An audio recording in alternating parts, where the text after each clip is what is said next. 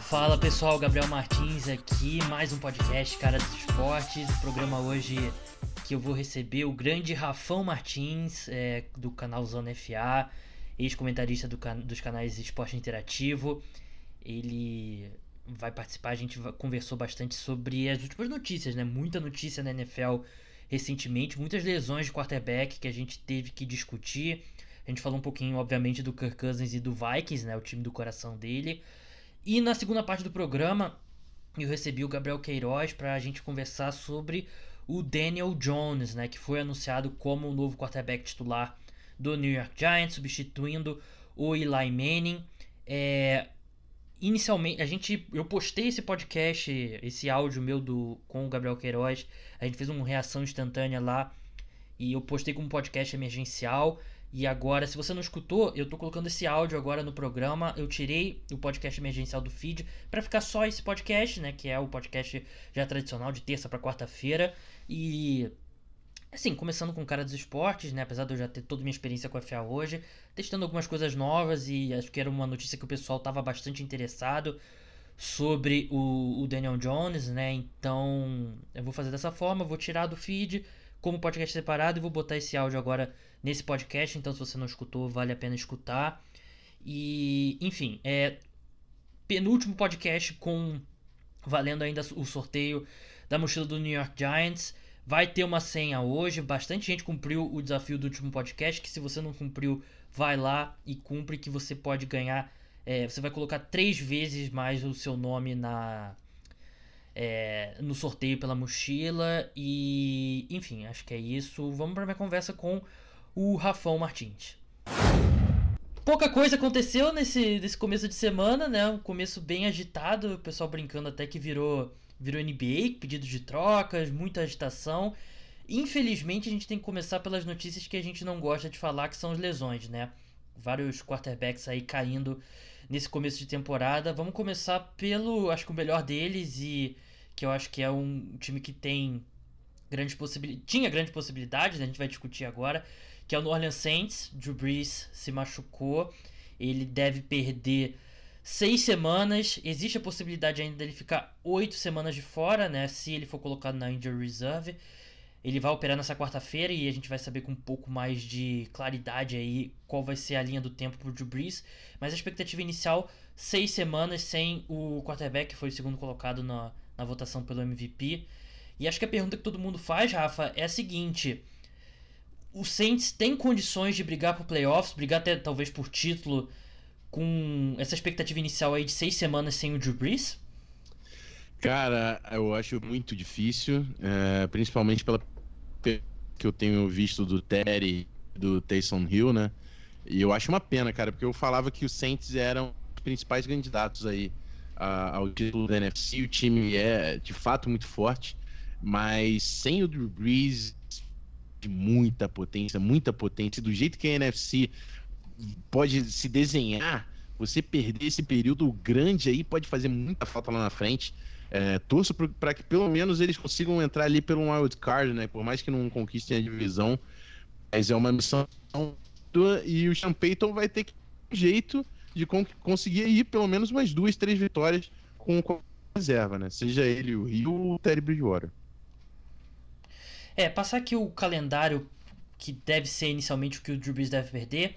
É um jogo contra os Seahawks em Seattle, é em casa contra os Cowboys, em casa contra os Bucks, fora contra os Jaguars, fora contra os Bears, casa contra os Cardinals. A princípio são esses seis jogos. É, acho que tudo vai depender muito do que o Terry Bridgewater vai apresentar, né? Porque ele não entrou bem no domingo, mas eu também ele com tendo a semana para se preparar, sabendo que vai jogar, acho que a expectativa é que ele vai jogar melhor do que ele apresentou no domingo. Mas uma coisa que eu acho desse time do Saints, Rafa, não sei se você concorda, a gente fala muito do talento desse time, só que sem o Drew Brees, eu acho que as skill positions, o de wide receivers é um pouco exposto, porque não tem muita coisa fora o Michael Thomas, né? Você tem o Jared Cook que ainda está se adaptando ao time, tem o Alvin Kamara, tem o Michael Thomas, mas fora o Michael Thomas, esse corpo de wide receivers não tem muita coisa, não é um... Claro que o Michael Thomas é um wide receiver fenomenal, espetacular, Mas não tem outro wide grande wide receiver nesse elenco. E eu acho que com o quarterback reserva, como é o Terry Bridgewater, eu acho que esse problema no elenco do Saints é mais exposto do que quando era o Drew Brees. Não, com certeza. É, e ainda tem um ponto que o Terry ele tem muita dificuldade. Eu falo com um pouco mais de propriedade porque eu vivi algum tempo aí com o Terry em Minnesota. Ele tem um pouco uhum. mais de dificuldade de soltar a bola e confiar no alvo marcado. E o Jared Cook, por exemplo, é um grande alvo nessas situações. Em passes o cara é grande, consegue garantir a posse de bola. O Terry tem dificuldade em confiar, por isso ele acaba segurando mais a bola. Então ele vai mais da, da proteção da linha ofensiva e pode acabar dificultando aí essa, essa progressão das jogadas do Saints. Então é uma troca muito grande porque o Drew Brees é um cara muito safo, se livrando da bola, achando até jogadas fora do pocket, aquele show pass. Ele se vira. E o precisar se virar e ser muito rápido para conseguir entrar no ritmo e encaixar direitinho nesse time do Saints. Voltando um pouco às possibilidades do Saints na temporada, eu acho que vai depender muito do qual Drew Brees a gente vai ver pós essa lesão, né? Pós a cirurgia. Nunca é simples, ainda mais um quarterback de 40 anos. Mas eu, eu tô um pouco mais otimista quanto às possibilidades do Saints nessa temporada ainda, mesmo perdendo o Drew Brees por esse período um pouco extenso, porque a equipe tá numa divisão que tá se mostrando muito fraca nesse começo, né? A gente vai falar do, do Cam Newton e dos Panthers um pouco mais pra frente. Os Falcons, para mim, não é um bom time e, e ganhou contra uns Eagles completamente dizimados no Sunday Night Football. O Tampa Bay Buccaneers tem problemas sérios no ataque. Então eu acho que é uma divisão que 10 jogos pode ser suficiente para vencer essa divisão. E se o Drew Brees voltar sendo o Drew Brees, eu acredito que os Saints ainda podem vencer a divisão. Mas a questão é, é não é coincidência quando quarterbacks mais veteranos se machucam, né? Claro que foi um lance bastante azar do Drew Brees ali, né? Ele bateu com a mão na mão do, do Aaron Donald. Mas um cara de 40 anos tem mais dificuldade para se recuperar de uma lesão do que um cara de, de 20 e tantos anos. E não seria. Eu não ficaria surpreso, eu até acho que é mais provável a gente ver um Drew Brees longe dos 100% após ele voltar da lesão, porque é uma lesão na mão direita, né? Então, essa é a minha preocupação. Qual Drew Brees a gente vai ver após, a, após o retorno dele? Porque se não for um Drew Brees 100%, aí eu concordo com você que eu acho que as possibilidades do Saints são pequenas. É, exatamente. Vamos ver como, como vai ser. Esse retorno vai ser extremamente importante, né? E o ponto sobre a divisão é um belo ponto. Os times realmente entram nessa temporada com. O Saints ia voar, né? Era para voar nessa divisão. Agora, com, com essa dificuldade, pode ser diferente. E a gente tem que ver o Terry, né, cara? O, o Saints não pegou é. o Terry à toa. É, então, a gente tem que ver o Terry produzir. E o Terry ele é o reserva mais bem pago da NFL, né? É, então, ele vai ter o momento agora que é o que ele precisava para aparecer para a liga toda e ele precisa se provar. Ele precisa ser exigido, porque é um cara que recebe e tem histórico titular. Agora é a hora de se provar. Depois da lesão que ele teve, essa é a grande oportunidade da carreira dele. Ele vai ter que performar no mais, mais alto nível possível. Você acha que se ele continuar mostrando o que ele mostrou no domingo, você acha que o Saints pode, o Sean Payton pode dar uma oportunidade do Taysom Hill? Ou ele, o, o Sean Payton vê o Taysom Hill só como, apesar daqueles comentários dele de comparação ao Steve Young, você acha que o Sean Payton daria uma oportunidade para ele se o Terry Bridgewater não for bem? Ou ele vê o Taysom Hill só como um gadget player mesmo? Eu acho que o Taysom Hill tem sim possibilidade de ganhar uma oportunidade se o Terry não performar. E é bom também pro Saints, né? Porque o, o a, a, construção do Saints era o Terry é o cara que tá aqui para assumir depois o Breeze.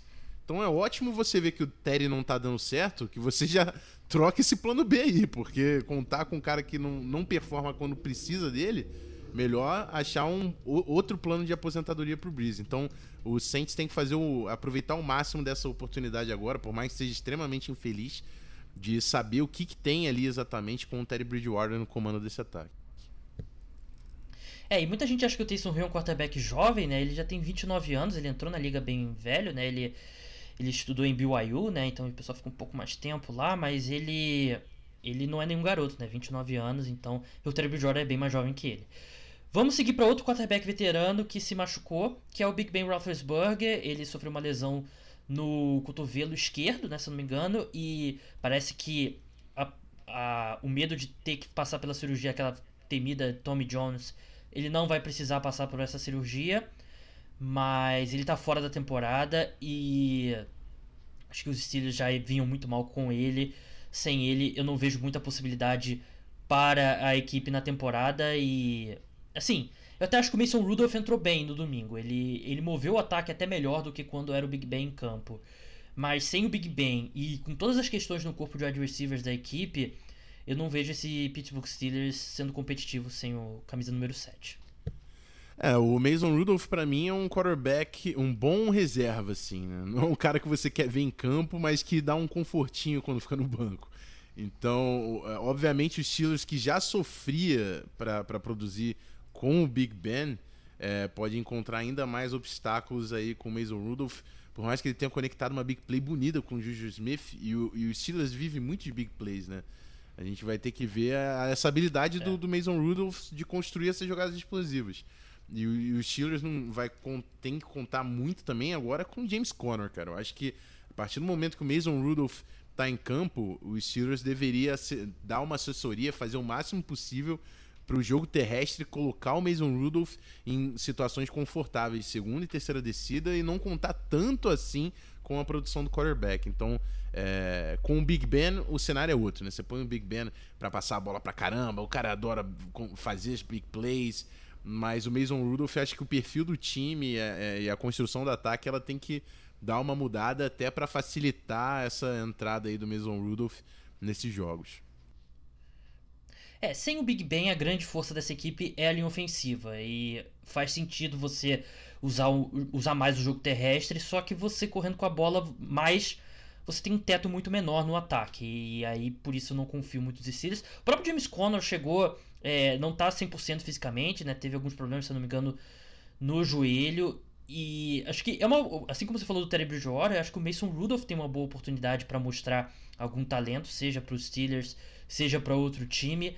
É, muita gente via ele como pro. Ele, ele era aquele quarterback logo depois daquele 4 inicial do, do último draft. E tinha muita gente que via. Eu cheguei a ver alguns rankings dele, até na frente do Josh Allen algum, durante o draft. Ele foi draftado em 2018. Como é que você via o, o Mason Rudolph saindo do college? Você acha que ele é um cara que tem potencial para ser titular na NFL? Eu acho que ele é um, um, um, game manager, assim, eu odeio essas expressões totalmente padrões, mas é um, é um cara que ele consegue fazer um arroz com feijão. Ele é um. Ele pode. O, o teto dele, para mim, seria um Alex Smith. É uma comparação semelhante ao que eu fiz com o Daniel Jones, para mim, nesse draft é um cara que não coloca tanta velocidade no passe, tem alguma dificuldade em passes mais profundos, mas tem uma precisão interessante, consegue obedecer às progressões, é um cara que não comete tantos turnovers, é inteligente para a posição, né? Então, eu acho que se os Steelers conseguir ajudar o Mason Rudolph, esse time pode avançar. Eu não, não, não acho que o teto é ter muito sucesso e avançar na pós-temporada, mas eu acho que consegue ser um ataque decente e exigir que a defesa leve esse time. Mas assim, a defesa dos Steelers também não tá mostrando muita coisa. Mas o, o, o Mason Rudolph é um quarterback que, pra mim, é aquele cara que pode ser ok. Pode ser um titular ok que você vai querer fazer o upgrade nele não vai estar tá contente com ele na posição. É, já que a gente tá falando dos Steelers e da defesa dos Steelers, vamos falar do novo jogador do Pittsburgh Steelers, que é o Minka Fitzpatrick. A equipe adquiriu numa troca com o Miami Dolphins, né, o safety barra cornerback, que chegou a jogar improvisado nessa posição. Os Dolphins receberam de volta uma escolha de primeira rodada, uma escolha de quinta rodada e uma escolha de sexta rodada em 2021. E o Pittsburgh Steelers recebe, obviamente, o Minka Fitzpatrick, uma escolha de quarta rodada em 2020 e uma escolha de sétima rodada em 2021. Eu achei que essa troca foi muito boa para o Miami Dolphins. Eu achei que foi muito ruim para o Pittsburgh Steelers. Eu gosto do Minka Fitzpatrick. Ele é um, é um defensive back moderno, um cara que é safety, mas pode quebrar um galho de cornerback. E você ter um safety com essa mobilidade, com essa versatilidade é muito importante na NFL atualmente. Só que eu, eu não acho que o Pittsburgh Steelers está numa posição de abrir mão de uma escolha de primeira rodada. Porque é um risco muito grande você abrir a mão dessa escolha de primeira rodada em 2020 quando em 2019 você não vai ter o seu quarterback titular. É, essa temporada dos Steelers, eu, eu não acho que vai ser um desastre, a equipe vai selecionar no top 5, mas a minha expectativa, e eu acho que é uma possibilidade grande, dos Steelers é, ficarem um pouco longe de playoffs e terem, sei lá, décima escolha do draft, a 11 escolha do draft. E aí eu acho que é, é muito caro pelo Minka Fitzpatrick. Por isso eu não gostei dessa troca do lado dos Steelers. Eu acho que eles deveriam segurar essa escolha, porque ela pode ser uma boa escolha por causa da, da situação do Big Ben a equipe não ter o seu quarterback titular. Como é que você vê essa troca, Rafa? É, eu penso semelhante, cara. Eu acho que o Minka era um cara bom para encontrar aquele time contender que provavelmente já teria uma escolha de primeira rodada no final do draft, um cara que adicionaria na defesa e ajudaria a competir esse ano, né? Quando não. Ele chega num Steelers que, se com o Big Ben já era um time questionado, agora com o quarterback reserva na temporada, é ainda mais é, duvidoso o futuro desse time. E aí você contrata, você traz o Minka Fitzpatrick num intuito de construção de defesa, não de performance imediata. Não de vou melhorar o meu time agora. Então é, tem realmente uma, uma uma diferença aí de, de, de, lógica do que, que o time quer, o que, que o time espera. Para mim, os Steelers, a partir do momento que você tem um quarterback reserva, vão aproveitar. Ou o Mason Rudolph vai mostrar que ele realmente é o sucessor do Big Ben, ou então a gente vai conseguir uma boa posição no draft e conseguir um time ainda mais talentoso para o Big Ben voltar em 2020. Enfim, agora não. Você já abre mão do seu principal ativo do draft do ano que vem para trazer um jogador que vai estar tá ainda mais perto de garantir o, o, contrato que vai ter que ser pago depois de acabar o rookie contract, né? Então, é, pela construção, não gostei também da troca pro lado dos Steelers, por mais que seja um baita atleta. E o Dolphins é isso, né? O Dolphins vai fazer o reset até conseguir um quarterback de respeito, um cara que vai trazer esperança e vai ser o franchise lá na Flórida. É, os do, pros Dolphins a troca foi ótima. Acho que a equipe, se o objetivo é o tanking, acumular escolhas, ela tá fazendo muito bem. E acho que tanto a troca do Tunsil quanto essa, a equipe conseguiu um excelente valor pelos seus jogadores jovens de talento. E o Pittsburgh Steelers ele é um time que já investiu uma escolha de segunda rodada e uma escolha de terceira rodada para subir e selecionar o Devin Bush, além da própria escolha da primeira rodada no ano passado. E é um time que está usando capital de draft para subir e selecionar jogadores, o que vai, de, vai, de, vai contra o que a pessoa, o pessoal que faz análise analítica e que estuda draft é, diz que é a forma mais eficiente, né? Porque o draft é aquela coisa, quanto mais escolhas, maior possibilidade você tem de acertar, né? Em geral, é, tirando alguns exemplos, é, alguns exemplos extremos, os times mais ou menos têm o mesmo índice de acerto e você ter mais escolhas é a forma melhor de você é, trazer bons jogadores no draft. E o Pittsburgh Steelers aí tá abrindo mão de escolhas para ir atrás de jogadores e você tá abrindo mão de possibilidades que você vai selecionar alguém no draft e eu não gosto. Eu acho que se fosse uma escolha em 2021, claro que os Dolphins provavelmente não fariam, mas se fosse uma escolha em 2021 eu acho que seria mais. Eu não olharia essa, essa troca tão mal assim, mas 2020, com a situação do Big Ben, eu não gosto e acho que. Sei lá, às vezes parece que o, o Mike Tomlin, e claro que ele, ele não é o cara que toma essas decisões, ele faz parte apenas, né? Mas às vezes parece que o Pittsburgh Steelers se sente se sente muito pressionado para competir, né? Acho que eu não acho que o Mike Tomlin corra exatamente risco de demissão, mas esse tipo de decisão de trocar por jogadores e de usar várias escolhas para subir no draft, para trocar por outros jogadores, eu acho que é o de decisão de, de comissão técnica, de front office que se sente pressionado por resultados, né? É, exatamente. E assim, a partir do momento que você recebeu esse benefício, você tem que responder isso, compensar isso com performance. Então, se você subiu e garantiu o Devin Bush e agora você deu uma primeira rodada no Minca, Amigo, você teve uma liberdade de mandar a capital de draft pra caceta pra fora do seu time. Então esses dois caras são os dois caras que você confia. Hora então de mostrar trabalho e mostrar uma defesa realmente imponente em 2019. Vamos ver se de fato isso vai acontecer. Eu tenho, eu não acho que é isso que vai acontecer, mas é essa a expectativa e a cobrança que tem que estar em cima da staff dos Steelers agora. É, porque o Mike Tomlin é um treinador defensivo, né? Mas quem montou as excelentes defesas dos Steelers na era dele foi o Dick LeBeau. E depois que o Dick LeBeau é, saiu, e a defesa, em teoria, é do Mike Tomlin, os Steelers não, não tiveram o mesmo nível de dominância nesse lado da bola, né? Então é, eu acho que é justa essa pressão em cima do Mike Tomlin. Vamos passar agora para o Cam Newton, que reagravou a lesão dele que ele sofreu na pré-temporada no pé. E parece que ele reagravou durante o Thursday Night Football contra o Tampa Bay Buccaneers. Mas antes mesmo dessa, dessa lesão no pé, esses dois primeiros jogos do Cam Newton, bem longe do Super Ken que a gente está acostumado, né, Rafa? Bem longe, né? Mas tem um Super McCaffrey ali que tá, tá é. compensando o lance todo. Christian McCaffrey com início realmente fenomenal de temporada. É um baita de um running back. Mas é isso, né? O Cam Newton já vinha mostrando uma performance abaixo da média. Não sei se é por causa de, dessa, dessa limitação física que já podia ser presente ali, mesmo com ele jogando. Mas agora o, o Panthers, de novo, fez a, a, aposta lá no Will Greer, né? Que é, pode ser um cara que vai aparecer.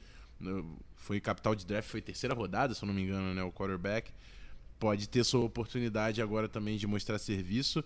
Mas, assim, é, para mim, esse ataque do Panthers gira em torno do McCaffrey independente. Então, o cara que tá ali tem que saber utilizar o McCaffrey, que é a principal arma desse ataque, disparado. Enquanto você alimentar o McCaffrey, pode existir uma unidade ofensiva que tenha coesão aí nesse, nesse Carolina Panthers. Mas, sem dúvida, para que o Panthers, é, de novo, seja considerado como contender e avance na pós-temporada, para mim, tem que ter o Cam Newton em alto nível ali, correndo e trombando com os linebackers, porque foi assim que o Panthers chegou ao Super Bowl. Então não pode. Tava começando a existir uma troca de identidade ali, um Cam Newton mais pocket passer. Não, cara. O Cam Newton era um cara que tinha design run para ele, com running back, fullback bloqueando e ele indo para cima. E é assim que o Panthers fez o nome desse ataque. E, e, com a presença do McCaffrey ali, que é um baita de um running back, a ameaça do Cam Newton pode ser ainda mais imponente. Mas para isso a gente precisa de um Cam Newton saudável e fica a questão se isso ainda vai ser possível algum dia, né? Porque pode ser realmente que o Cam Newton tenha se prejudicado, se machucado de certa forma que vai jogar sempre com algum tipo de limitação física. É, o Cam Newton, ele nunca foi um quarterback muito preciso, né? Ele sempre teve problemas com a precisão dele, um cara que já várias temporadas com menos de 60% dos passes completos. Ele aumentou esse índice no ano passado, mas eu acho que foi um pouco de cheat code ali, porque muitos passes curtos no, no Christian McCaffrey. E se você está passando a bola mais curta, você está completando mais passes, mas você não melhorou a sua, a sua precisão, que é o problema do Cam Newton. Ele, como passador puro e simplesmente, ele não é um, um grande. Assim, ele não está entre sei lá, os 12 melhores, 14 melhores quarterbacks da NFL, né? O que coloca ele no, nesse topo, da, perto do topo da lista e que fez ele ser MVP foi como você falou. É a capacidade dele correr com a bola. Só que essa capacidade dele correr com a bola e foi muito utilizada pelos Panthers, foi bem utilizada, pode significar também que ele não vai ser um cara que vai jogar até os 40 anos como o Drew Brees, né? Ou como o Tom Brady. E eu lembro que era algo que era discutido do RG3, foi muito discutido dele no começo da carreira dele, do Cam Newton também. Mas pode ser que o Cam Newton aos 30 anos já esteja no começo do fim, né? Porque ele é um cara que como, depende dessa parte física e como você falou, sempre trombando com linebackers e tal, e ele perdendo essa habilidade atlética dele, eu não, não vejo com ele como um, um grande quarterback nessa liga. Então, pode ser que o Cam Newton é um cara que vai se aposentar jovem, né? Porque, assim, talvez não vai se aposentar, mas vá para um estágio da carreira dele que ele não é mais um cara que você que ajuda os seus times a vencer. Então, pode ser que o Cam Newton não tenha essa vida útil tão grande, né, Rafa? Exatamente. Uma péssima notícia para o Panthers, né? Que fez uma construção em cima da expectativa de que, ter o Cam Newton. É, mas enfim, ainda fico curioso agora para saber realmente se o Will Greer tem alguma coisa. É um cara que teve até um, algum tipo, algum hype ali no, no processo, né? É, tinha gente que colocava ele até de primeira rodada em prospecção. Não, nunca foi. Eu acho que ele era realmente prospecto de final de segundo dia.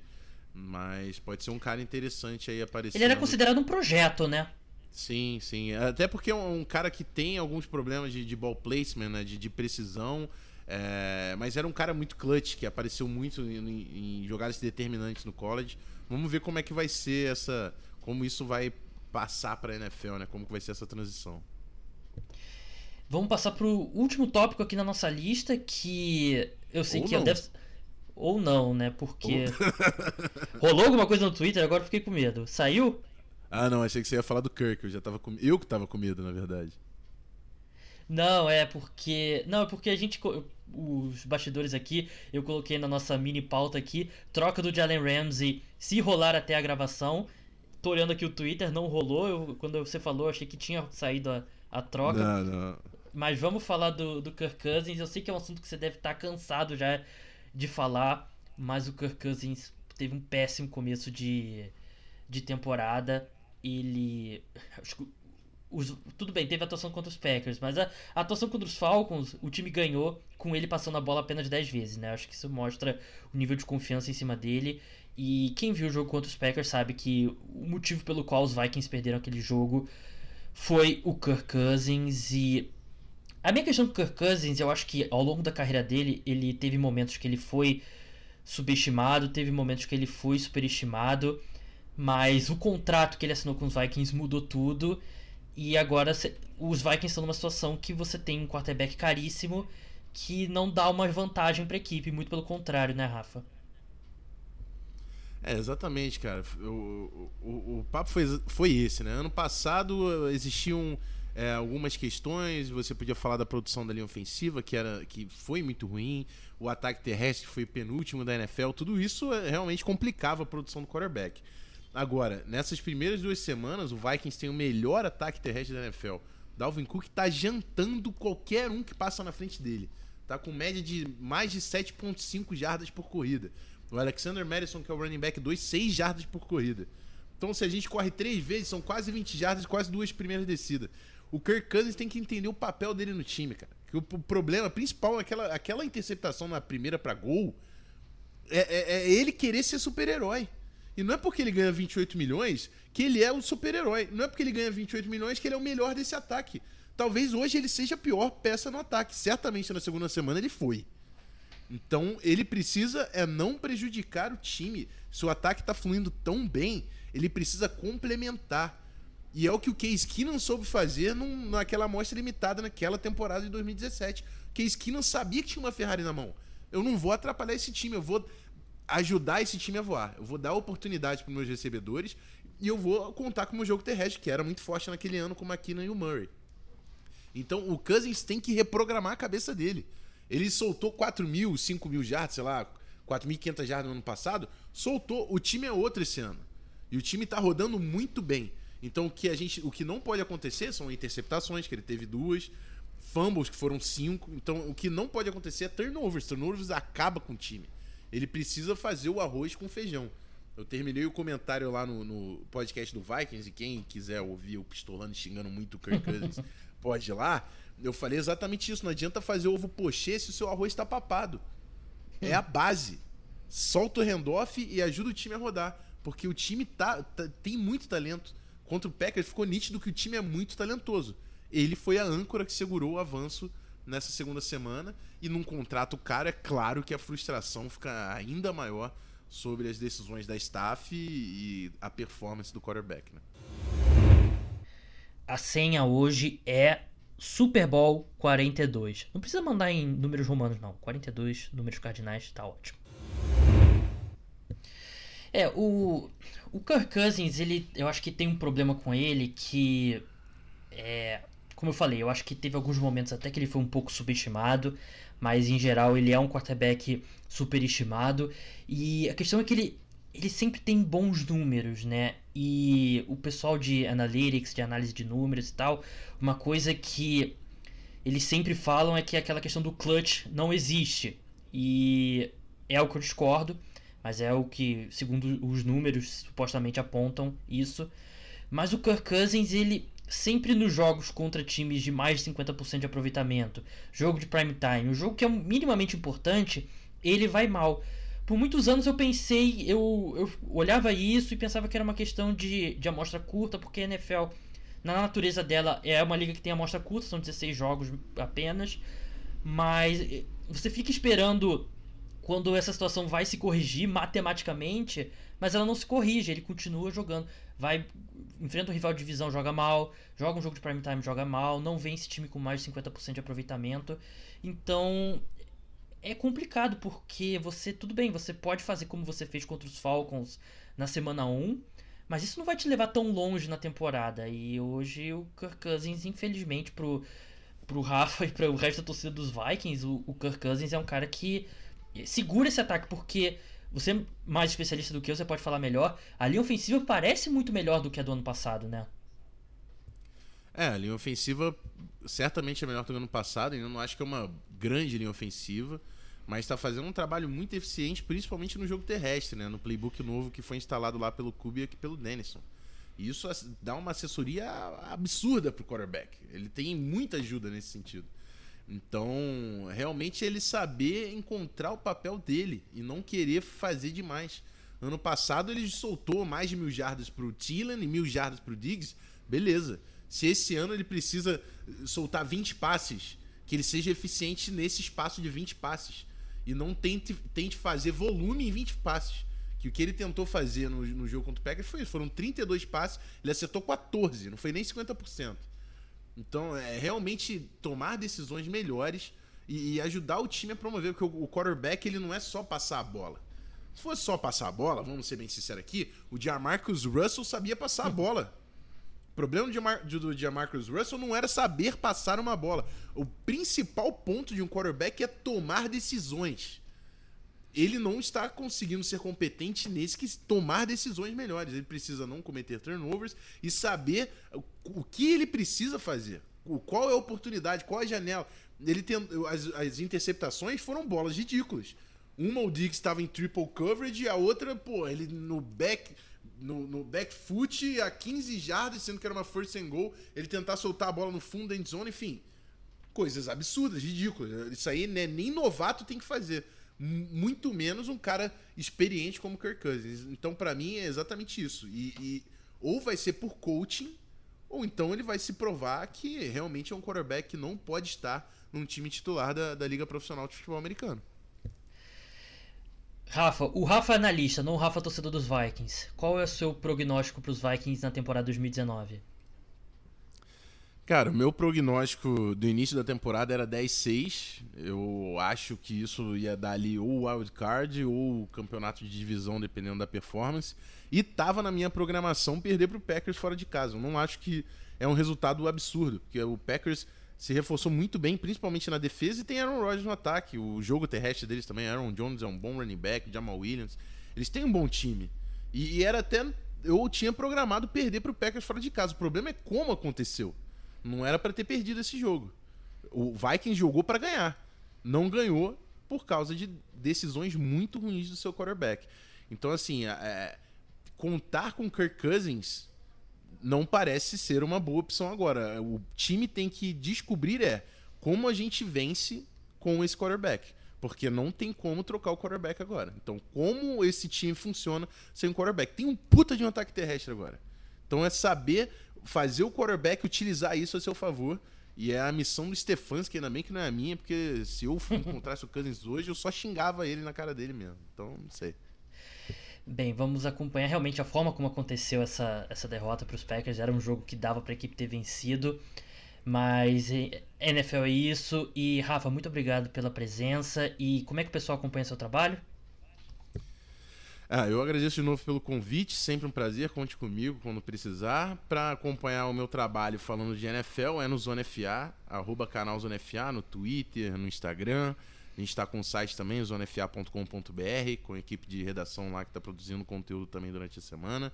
Temos podcast de recap e preview durante a semana. E para falar mais de Vikings e pistolar bastante com o Kirk Cousins nessa temporada, pelo que eu estou vendo, é o arroba VikingsPod no Twitter. E estamos lá no, no Fambonanet, né? Somos mais um da rede. O MVP Minnesota Vikings Podcast. Você consegue achar aí na maioria dos agregadores de podcast. E minha conta pessoal no Twitter, arroba Rafão Martins com PH sem acento. Pode mandar mensagem, bora trocar uma ideia. Só não me fala de Cousins que eu tô sem cabeça. já deu de Cousins pro, pro 2019, né? Já gastei, já.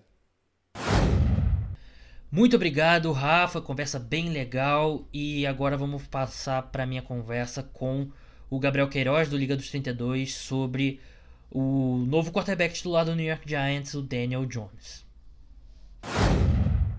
Bem, esse aqui é um podcast emergencial. A gente acabou de ver a notícia de que Daniel Jones foi anunciado como o novo quarterback titular do New York Football Giants. Ele vai substituir o Eli Manning. pelo que tudo indica, a gente já teve isso no passado e não, não decretou o fim da era Eli Manning, mas dessa vez parece ser que é difícil acreditar que o quarterback vá voltar ao time. Deve voltar, mas não definitivamente, como de fato o franchise quarterback. E a sensação é de início da era Daniel Jones. Queiroz, a gente está reagindo aqui ao vivo. Qual foi sua reação ao ver essa notícia? Daniel Jones, novo quarterback titular do New York Giants. Cara, eu fiquei muito, muito espantado. Eu tava sentado aqui no meu sofá, relaxado. Vou para a faculdade daqui a pouco. De repente, apareceu a foto do Daniel Jones no Twitter oficial do, do Giants. Daniel Jones é o novo quarterback nosso time. Eu, na hora eu não entendi nada. Eu fiquei, meu Deus, eu fui ver se era a conta verificada e era mesmo. Aí eu já tuitei, já fiquei feliz demais, porque era uma mudança que eu tava pedindo. Eu, apesar de ser completamente contra a escolha do Daniel Jones no draft, né? Já falei muito sobre isso. Só que eu acho que o jeito que o Eli Manning estava jogando não, não dava mais, desde o ano passado. Então eu acho que o Daniel, na minha opinião, se eu fosse técnico, eu colocaria o Daniel Jones desde a semana 1, porque eu sabia que o Manning seria isso, porque ele já mostrou já nas últimas duas temporadas que não tinha mais condição. Então eu ver que pelo menos não demorou, né? E ele teve a oportunidade logo cedo, agora na semana 3, eu fiquei bastante feliz, embora não achasse que isso fosse acontecer. É, então, é, lembrando que a gente está transmitindo isso aqui ao vivo, então e pedir pro pessoal que está assistindo no Twitter mandar as mensagens com a sua opinião, se você achou que foi uma boa decisão dos Giants ou não, dizer se você está escutando, tá me escutando direitinho, está escutando o Queiroz direitinho, mas eu basicamente concordo com tudo que você disse, Queiroz. Eu acho que é, eu também fui totalmente contra a escolha do Daniel Jones. Eu não achava ele um bom quarterback. E o fato da precisão dele ter sido muito boa, eu acho que é, fez muita gente ver essa escolha com olhos melhores, né? Ver com bons olhos, mas eu ainda não confio nada no Daniel Jones. Eu não acho que ele vá ser um bom quarterback. Mas o Eli Manning já tá há muito tempo já está num ponto que não tem mais condições dele jogar é, na liga. Ele já três anos mais ou menos que está num declínio muito grande e ele está basicamente sabotando o time. E essa necessidade do time de querer manter o Eli Manning está sabotando a equipe, a equipe que já em 2018 já devia ter selecionado um quarterback e começado a reconstrução, porque a gente sabia que não dava para ser competitivo com o Eli Manning, né? Isso está só tá só freando um processo inevitável, que não dá para ser competitivo com o quarterback que tá atuando no nível do Eli Manning, né? Assim, eu acho que é até bom a gente falar isso, né? Porque é... Deixa eu tirar o som aqui que tá tendo um eco não é de respeito ao, ao Eli Manning você dizer que ele não pode mais jogar na NFL, né? Eu sou torcedor do Flamengo, eu amo o Petkovic, mas eu não quero ver o Petkovic jogando no Flamengo, porque já passou o tempo dele, como passou o tempo do Eli Manning. Então eu não vejo como, como desrespeito. E, assim, a gente já conversou sobre isso algumas vezes, né, Queiroz? Eu, sinceramente, eu não consigo entender quem vê o, o Eli Manning em campo e acha que ele ainda possa ser um bom quarterback na NFL. É, exatamente. Para mim, desrespeito é você deixar o Eli Manning em campo, jogar como ele está jogando, deixar a torcida vaiar ele, porque vão vir derrotas e derrotas, ele vai ser vaiado, a mídia vai pegar no pé. Toda semana os tabloides de Nova York eles não, não pegam nada leve. Aí a câmera da, da transmissão bota o Daniel Jones na sideline e ficam especulando quando ele vai entrar. Para mim, isso é de respeito. Você tratar bem o ídolo não é você botar, é, botar do banco, não é de respeito é você preservar a imagem, porque querendo ou não, Eli Manning, ele é um futuro Hall da Fama. E só que no momento, depois dessas é, últimas três temporadas, é, é, é, muita gente é contra Eli Manning no, ele vai entrar no, no Hall da Fama, mas ele vai entrar, esse é, é, um fato. As pessoas têm que entender isso e, como já diz o ditado, né, não gostou, morde as costas. Mas ele é. vai entrar e, e assim, uma coisa que conta muito e uma coisa que é muito feia é o recorde de vitórias que um quarterback tem. O Eli Manning, com a derrota de domingo para o Buffalo Bills, ficou 116 a 116 na carreira. Se a gente entrasse em campo com ele contra o, o Tampa Bay Buccaneers, agora na semana 3, provavelmente iríamos perder o jogo e ele ia ficar com recorde negativo. E isso é uma coisa muito feia, querendo ou não. Né? É uma coisa que conta para Roda Fama, embora eu achasse que ele ia entrar de qualquer jeito, é uma coisa feia. Então você preserva a imagem do Eli Manning. Eu acho que você deixar ele em campo, se sabotando, jogando mal, sem ter condição de estar em campo, como, por exemplo, o Peyton Manning estava no final da carreira, é, é, feio você deixar o cara apanhando. Assim, a situação do Peyton Manning é completamente diferente, porque ele tinha um time competitivo, mas assim, No Giants não tinha mais espaço para o Manning, tava o calor, por mais que a gente ache que possa não ir em lugar nenhum, é melhor a gente saber o que a gente tem no Daniel Jones, já que ele já foi escolhido, não tem mais o que fazer, tem que ver o que tem nele para ver se ele tem condição de ser o nosso QB do futuro ou partir para um plano B, seja o que for, mas a gente precisa ver o que tem no Daniel Jones. E o Manning não tem mais como. É, eu concordo com tudo que você disse. Eu acho que os Giants, eles perderam a chance, a chance natural de você seguir e mudar da era Eli Manning se apresentou para a equipe, que foi no ano de 2000 e 2018 foi o primeiro ano do Pat Sherman, 2017 foi o ano do do, Bob, do Ben McDo, 2016 também. O, a hora de mudar, de sair da era Eli Manning, foi quando o, o Tom Coughlin saiu. Eu não concordava na época com a demissão do Tom Coughlin, mas eu entendia os motivos. E eu achava que ali o Eli Manning já estava dando. Ele ainda teve.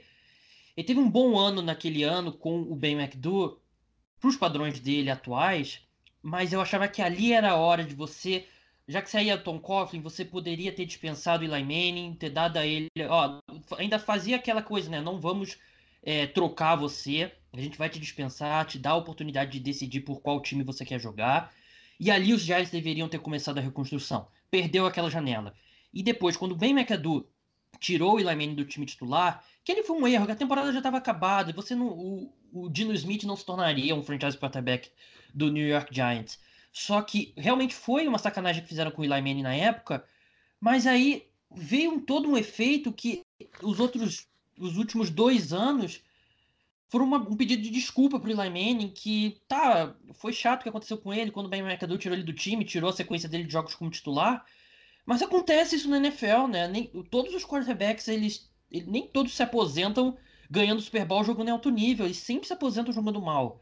E aí vem essa sequência aí de decisões que parece que é para tomar, que é para pedir desculpas ao elemento, quando você não precisa realmente pedir desculpas. Era para ter selecionado um quarterback em 2018. É, é fato, né? Isso aí a gente já discutiu mil vezes, mas é porque é fato. Ter selecionado só com Barkley, por mais espetacular que ele seja, foi um erro. E agora você seleciona o Daniel Jones, que eu acho que a gente tem que. Eu acho que dá para avaliar algumas coisas que ele fez na pré-temporada, que ele realmente fez bem. Mas não dá para três jogos ali contra reservas da NFL apagar a avaliação de especialistas que muita gente não via ele nem como uma escolha de primeira rodada, né, Queiroz? É, exatamente. Eu mesmo não vi ele como uma escolha de primeira rodada. Eu acho que ele era um caso, digo, não jogador, né? Mas um caso parecido como o Drew Locke. Tava cotado para a primeira, mas, pô, seria um, um, um, exagero pegar na primeira rodada. Acho que na segunda rodada, como o Broncos fez, estava bem pago.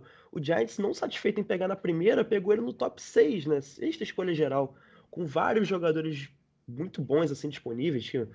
Pass, pass rush, a defesa do Giants é um, é um desastre, né? Então qualquer jogador que você escolhesse ali para pass rush, linebacker, secundária, faria ter um impacto melhor. Mas já que escolheu o Daniel Jones, já que escolheu ele na sexta geral, mesmo com a gente discordando, pegando no pé, é, ele é o nosso quarterback no momento, o quarterback do Giants, né, eu digo. Ele é o quarterback é, do se Giants. Você escolheu ele, você, você tem que botar, tem que botar ele para jogar. jogar agora. É. Exato, é. exato, porque assim, não é as pessoas falam, ah, o Mahomes, ah, o Aaron Rodgers, eles ficaram no banco, eles são bons porque eles ficaram no banco. São situações completamente diferentes. O Aaron Rodgers tinha o Brett Favre ainda em bom nível jogando, o Alex Smith, que foi o titular do Mahomes no primeiro ano dele, também foi muito bem, foi pros playoffs e tudo. O Eli Manning não, o Eli Manning não tem condição mais de jogar na NFL. Ele não consegue fazer um passe de mais de 15 jardas sem botar uma força excessiva no, no braço, porque ele simplesmente não consegue, não é natural. Você vê o Eli Manning passando para mais de 15 jardas, você vê o esforço que ele faz. Ele teve que lançar uma Hail Mary contra o Cowboys, eu fiquei com pena dele, fiquei com pena. É, exato perde muita precisão, porque não tem como, não, é, assim, eu sei que ninguém aqui é quarterback profissional, mas você dá para ver, não é natural o movimento que ele faz, é um movimento de esforço. Você vê que já passou o tempo dele. Infelizmente, é duro, é um dos maiores ídolos, se não for o maior ídolo do Giants, mas o tempo chega para todo mundo. E lá Manning tem 38, 39 anos. É, não tinha mais como. Eu acho que você deixar ele em campo que é desrespeito. Você mostra que ele não consegue mais jogar e você deixa ele para apanhar para mídia, para os torcedores, ser vaiado. Isso para mim é desrespeito. É, eu acho muito mais desrespeito você julgar que esse time é tão ruim que você não quer colocar o Daniel Jones e você quer deixar o Eli Manning lá sofrendo. Para mim Exatamente. isso é mais para mim isso é mais desrespeito do que é, colocar o Daniel Jones. É assim, eu não acho que o Daniel Jones vá ser um franchise quarterback, mas ele mostrou algumas coisas interessantes na pré-temporada. Acho que vale você testar e ver o que, que, tem nele. E se no ano que vem os Giants julgarem que devem draftar outro quarterback, selecionem outro quarterback. Se não, aposte no Daniel Jones mais um ano. Mas você tem que ver o que o Daniel Jones tem. E você não tem a estrutura que os Packers tinham quando o Aaron Rodgers pôde ficar um ano no banco. Você não tinha a estrutura dos Chiefs quando o Patrick Mahomes pôde ficar o, um tempo no banco. E assim, o Aaron Rodgers não virou Aaron Rodgers e o Patrick Mahomes não virou Patrick Mahomes porque eles ficaram um ano no banco. Eles, eles viraram esses, esses, grandes quarterbacks porque eles são grandes quarterbacks. Exatamente, então, as pessoas não então, entendem isso. Então, para mim, é uma decisão correta dos Giants, apesar de eu achar que não. Não achar que o Daniel Jones vá render, mas acho que você tem que ver o que, que você tem nele, né, no Daniel Jones, e ele é mais móvel que o Eli Manning, ele tem um braço mais forte que o Eli Manning, mentalmente ele vai estar muito atrás do Eli Manning nesse momento, mas ele fisicamente está é, tá em outro patamar completamente diferente ao do Eli Manning nesse momento, e a linha ofensiva dos Giants é razoável, não é a tragédia que foi antes, né, então ele não vai ser aquela situação que ele vai ser muito, muito pressionado. Claro, ele vai segurar a bola, vai gerar muita pressão para ele mesmo, mas eu não acho que é, a linha ofensiva é um fator que impeça a gente de qualquer avaliação. Acho que o nível de skill positions é bem ruim. Não tem ninguém que possa receber um passe longo, por exemplo, nesse time. Você, tirando o Evan Ingram, acho que você não tem muito talento nesse corpo de recebedores. Tem o Saquon Barkley. Então, assim, você compara, por exemplo, com o que o Josh Rosen teve no ano passado com os Cardinals e tem agora com o Miami Dolphins, ele entra numa situação até melhor. É, eu ia citar justamente isso. A situação, as pessoas dizem, ah, vai colocar o calor embaixo do carro, vai deixar ele para se queimar. Eu discordo de quem falou. Estava discutindo isso ontem com, com alguns amigos. A linha ofensiva do Giants hoje é a melhor que a equipe tem, sei lá, desde 2011, talvez. Uhum. Né? O, é a quarta mais bem ranqueada pela Pro Football Focus. Realmente, o grupo de recebedores, principalmente sem o Sterling Shepard e o Golden Tate, é fraco, mas eles vão voltar daqui a. O Sterling Shepard pode voltar já, talvez volte né, no, no, protocolo de concussão, pode voltar contra o Buccaneers mesmo, o Golden Tate só na semana 5, mas tendo os dois, não é um grupo uau, mas é um grupo melhor que muito calor tem por aí. Tem o Evan Ingram, tem o Saquon Barkley com um jogo corrido bom. A única coisa que podem falar é ele vai ter que correr atrás do placar o jogo inteiro porque a defesa é um desastre, mas poxa, né? A gente é um quarterback profissional da NFL. Se ele não tiver que correr atrás do placar, ele não tem nem que, que tá na liga, né? Então, são, é, é uma situação, não é a situação ideal, óbvio, mas é a situação melhor que muito calor tem todos os anos. É claro que os Giants não vão ser competitivos com o Daniel Jones. E aqui ninguém, assim, se o Daniel Jones for o novo Baker Mayfield, que entrou no time jogando em altíssimo nível, que não vai acontecer, os Giants não vão nem chegar cheirar o cheiro dos playoffs, não vão chegar nem perto. Então, tudo daqui em diante é avaliar o Daniel provar se ele pode ser um bom quarterback ou não. Um ano é suficiente? Não, mas ele tem que dar sinais esse ano. Se ele não der sinais esse ano, seleciona um novo quarterback e eu acho que você não precisa necessariamente se desfazer do Daniel Jones, mas enquanto você não tem um quarterback, você tem que ir testando novos caras e encontrar um. E o Daniel Jones vai ter a oportunidade agora de mostrar que possa, que pode ser um franchise quarterback, o que eu não acredito. Mas, assim, lembrando novamente, deu tempo com o Eli Manning, já, já tá fazendo hora extra já há uns três anos. O Eli Manning é o meu jogador favorito de futebol americano, sou torcedor do New York Giants, mas já deu a hora e não é de respeito, não é não é sacanagem com ele. O cara entrou em declínio e acontece com todos os jogadores. O problema é que os Giants continuaram insistindo com ele, continuaram insistindo com ele e já há muito tempo já, é, já é bem claro que não, não tem mais condições.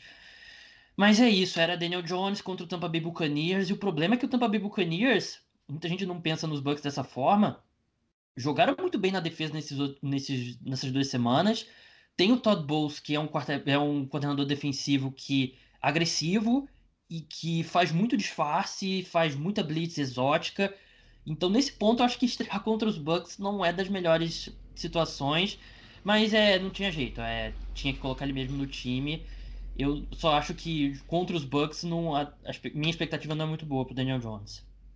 É, eu também não espero que o Giants vá, sei lá, vencer, ou tipo, o Daniel Jones vai ter uma grande atuação, mas é o que você falou, a gente quer ver sinais, a gente quer ver flashes, que perca o jogo, mas que perca que o, com o Daniel Jones fazendo um passe bonito, fazendo progressões, mostrando que evoluiu, mostrando que tem condição de jogar.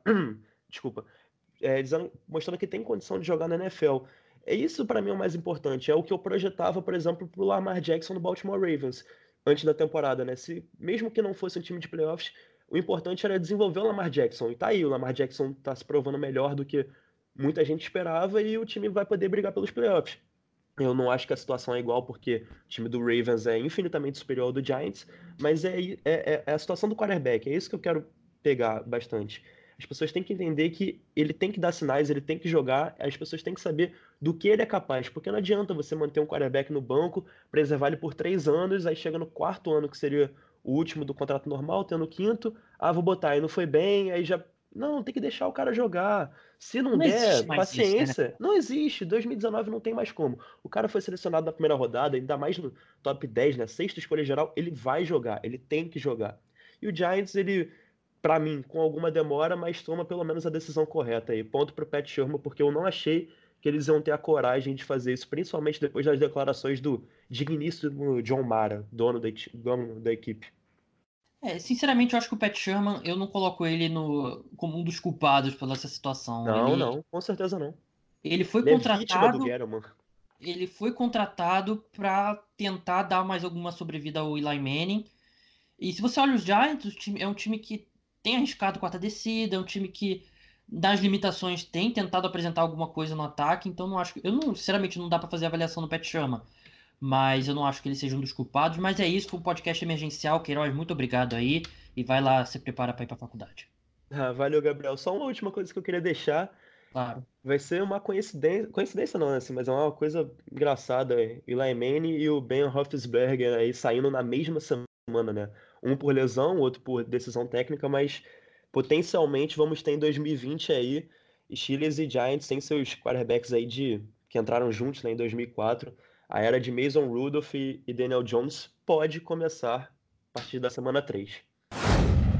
Muito obrigado, Queiroz. Sempre muito bom conversar com o Queiroz, sabe muito de futebol americano, torcedor do New York Giants, do Fluminense. É, eu só queria falar mais uma coisa sobre o Daniel Jones e eu não sei se eu falei o suficiente nesse, nesse, nessa gravação com o Queiroz, que é sobre o Eli Manning e o futuro dele e o legado dele. É, parece ser o fim da linha. Eu não descarto ele voltar a jogar ainda em 2019, mas parece ser o fim da linha dele como franchise quarterback, que é algo que eu já venho falando há alguns anos. E o que eu queria falar é sobre Eli Manning e questões do Hall da Fama, né? Porque novamente voltou a ser um tópico quente nas redes sociais sobre se o, o Eli Manning merece ou não ser entrar no Hall da Fama. Aqui no Brasil, em geral, quase todo mundo acredita que ele mereça entrar no Hall da Fama, com algumas exceções e nos Estados Unidos é uma discussão real. Muita gente acha que ele não deve. E eu acho que é uma discussão que não é simples e como tem várias nuances. E primeiro, se você olhar só o nível de talento do Eli Manning, o que ele apresentou em campo, o, as estatísticas dele, o quarterback que ele foi, eu acho que é muito justo dizer que o Eli Manning não merece entrar no, no Hall da Fama. Ele nunca foi um dos cinco melhores quarterbacks da NFL nessa carreira dele e em alguns momentos ele foi um dos dez melhores, mas não em muitos momentos, já há vários e vários anos, mesmo antes do declínio dele, que ele não era esse. Eu acho que o melhor ano da carreira dele provavelmente foi 2012, que foi o ano após o 2012 é, é 2012 foi o ano após o título do do segundo título dele, acho que foi o melhor ano dele na carreira. E mas ele não teve muitas temporadas que ele era considerado um dos melhores quarterbacks da NFL.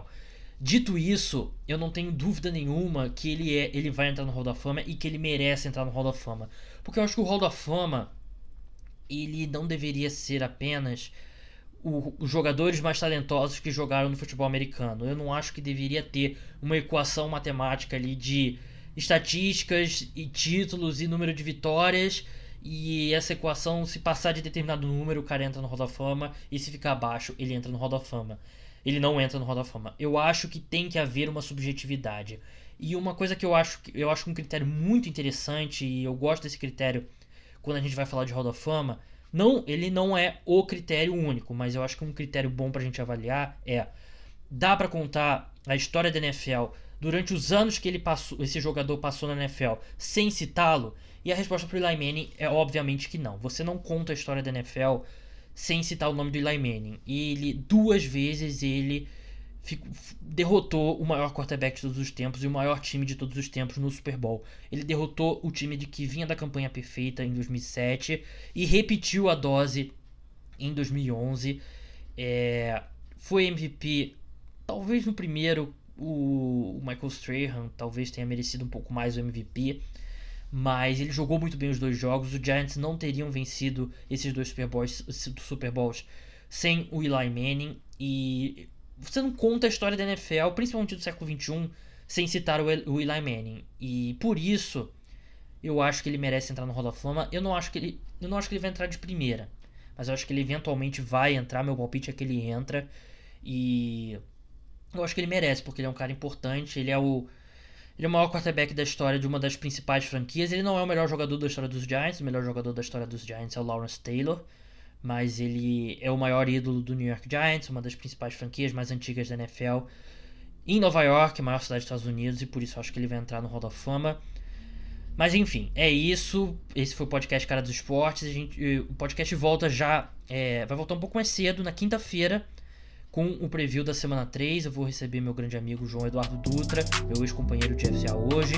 Então não perca o programa e é isso. Até lá. Tchau.